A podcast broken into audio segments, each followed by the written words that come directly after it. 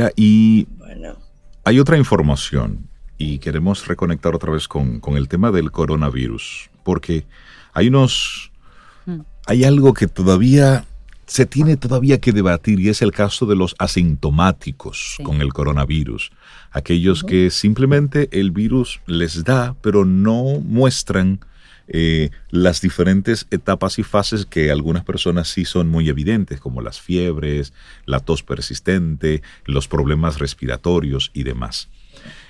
¿Qué sucede con los daños que puede dejarle el coronavirus, el COVID-19, a aquellas personas que son asintomáticas? Bueno, la medicina moderna está enfatizando y con mucha razón sobre la importancia que tiene todo este tiempo y las, investigaciones que se están haciendo.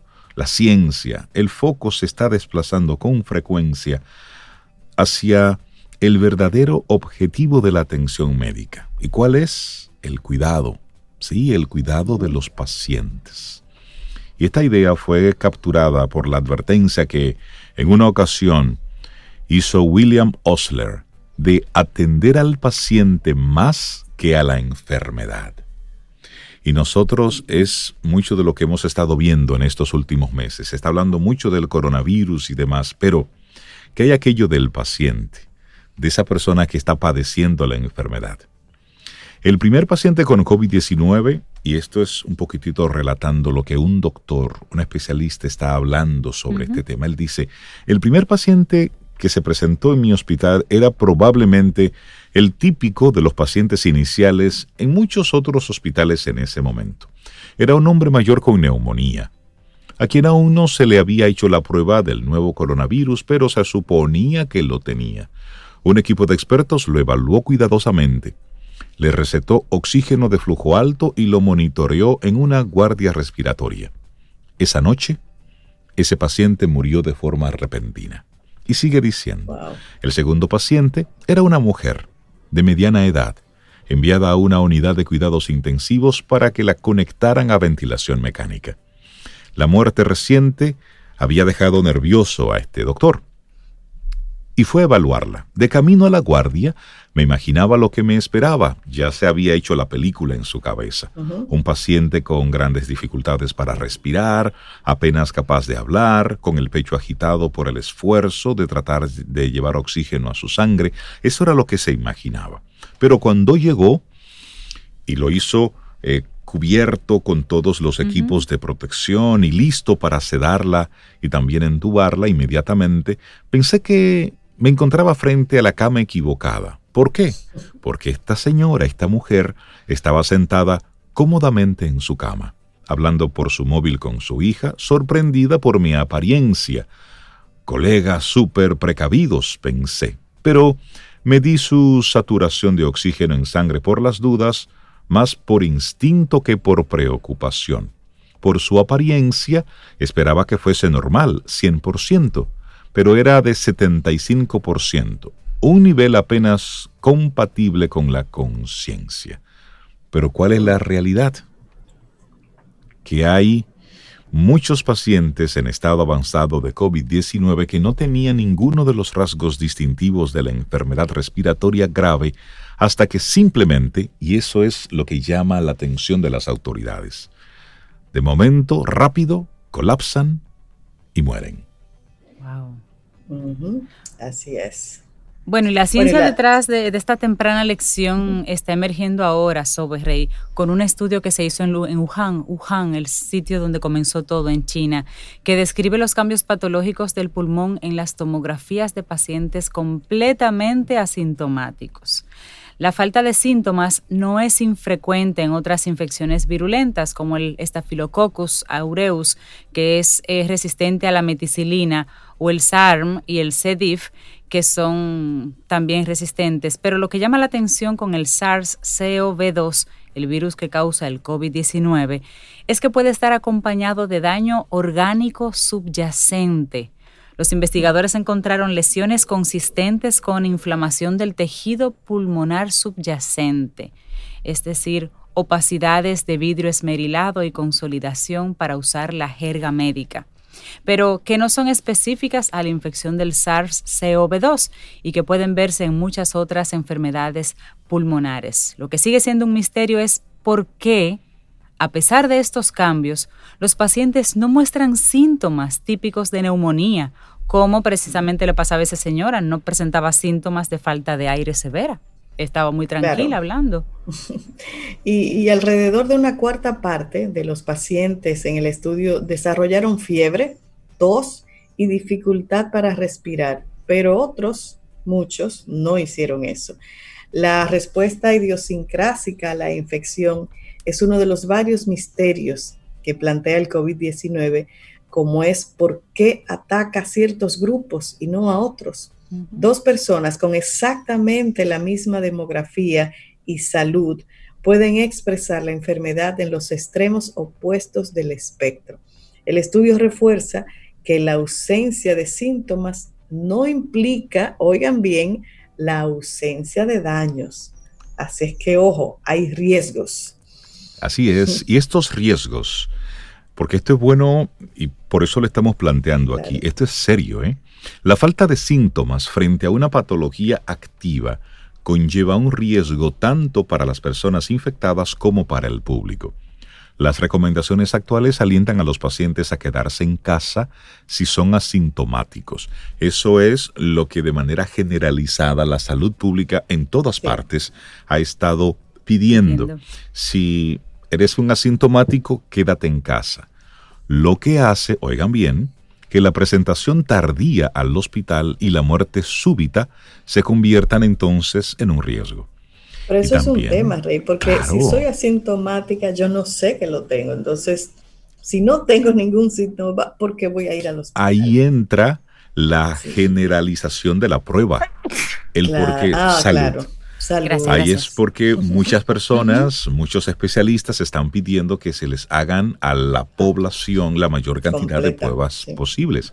Y en operativos salen muchos positivos que no sabían que lo tenían. Entonces, esa pesadilla de la salud pública, ya que cerca del 40 al 45% de la gente infectada con el SARS-CoV-2 es asintomática. Del 40 al 45% pues es asintomática con una carga viral igual de alta que la de aquellos que están activamente enfermos. Pero como tú no sientes nada, sigues repartiendo el virus en cada lugar a donde vas. No, y los daños a ti mismo, como está planteando este claro. Es una situación delicada porque de, cuando la persona ya está eh, positiva pero asintomática, el médico lo que está haciendo ahora y de buena fe es mandándote a tu casa a aislarte para ellos enfocarse en el que sí tiene el positivo y tiene los síntomas, en lidiar con su situación. Y lo que este estudio dice es que tú en tu casa, sin sentir físicamente las molestias, por dentro estás recibiendo todo el daño y no estás teniendo el cuidado médico. Exactamente. Exactamente. Wow. Y si a esto entonces se le, da, se le añade el significativo índice de falsos negativos, que es hasta ahora de un 20%, eh, donde a la gente se le dice erróneamente que no tiene la infección, la escala del problema, entonces esto se, magnifica. Así es. Que son propagadores encubiertos, esas personas, se les dice. Sí, no, y son encubiertos y además van a continuar expulsando el virus por hasta 14 días. Y esto plantea serias preguntas sobre la efectividad de las estrategias de testeo o el uso de herramientas de detección como el chequeo de la temperatura. Sí, porque de repente tú me puedes tomar la temperatura y yo no tengo fiebre y yo así entro al supermercado, voy a la tienda, sigo haciendo mi vida porque no estoy presentando esos síntomas y la fiebre, el control de la temperatura es uno de los que se está tomando en cuenta. Así es. Aquí se están apenas comenzando a recopilar datos, retazos de evidencia, muchos estudios pequeños, dispares. La imagen completa se está armando. Esa es la realidad. Los médicos están investigando y aquí está esa combinación de estudio la enfermedad, pero también el paciente, qué está sucediendo con cada caso de manera individual, que esto presenta un gran reto para la ciencia, para la medicina. Sí, es que hay muchas, muchos estudios por hacer todavía, el desconocimiento mismo del virus es muy alto. Entonces, mientras tú, como decíamos, para tú poder solucionar un problema, primero tienes que detectarlo. Entonces hay un problema, pero las causas y cómo tratarlo todavía eso se está estudiando. Claro, claro. Aquí estamos peleando casi desarmados, porque es aprendiendo con la enfermedad. Claro, y la, y, la, sugerencia eh, que, se, que, que, que hace eh, John Kinnear, quien es director de la Escuela de Medicina de la Universidad Anglia Ruskin del Reino Unido. Él dice, atiende a tus pacientes con los cinco sentidos en alerta máxima. Ellos te enseñarán lo que necesitas saber. Esa es la recomendación que hace este doctor John Kinnear. Y bueno, esto fue una, un artículo que se publicó en The Conversation y que fue luego eh, traducido y publicado, pero que vale el esfuerzo eh, conectar con esto, porque se pueden estar perdiendo mucha información ahí entre líneas, mientras cada vez más en nuestro país, pues la gente está acudiendo a hacer las, las diferentes pruebas, los laboratorios privados cada vez más y las clínicas están dando fechas mucho más retardadas para poderte hacer la prueba a propósito de la cantidad de personas que la están solicitando. Y aquí la invitación es a que te quedes en casa. Es decir, esto es algo serio, es algo grave. Y nosotros desde Camino al Sol no queremos ser alarmistas ni mucho menos, pero es una realidad con la que tenemos que vivir. Y es mucho de responsabilidad nuestra como medio informar en el día a día esas cosas, esas informaciones validadas que están siendo publicadas con el interés de seguir creando conciencia, porque solamente en base a una conciencia y a una responsabilidad individual que nosotros vamos a poder ir saliendo poco a poco de todo esto. Claro, y como decía Sobe, estamos aprendiendo con la pandemia encima. Y fuimos de los países, cuando llegó América Latina, de los primeros que tenían casos, pero ya vimos todo el caso de China y todo el caso de Europa. Ellos están más adelantados en términos de las consecuencias de lo que se hace bien y de lo que se hace mal. Entonces, miremos hacia afuera para aprender las mejores prácticas posibles, salvando las diferencias, para que nosotros podamos tomar en cuenta ciertos aspectos. No esperemos que el Estado sea quien dicte todo tengamos esa responsabilidad personal. Muchos países en Europa, China, están presentando casos otra vez después que estaban ya saliendo de todo eso y se están viendo picos en Estados Unidos y en otros países. El resultado es que si nosotros no ponemos de nuestra parte, no importa cuántas medidas sanitarias se tomen, porque nosotros somos los portadores activos si no nos manejamos con orden.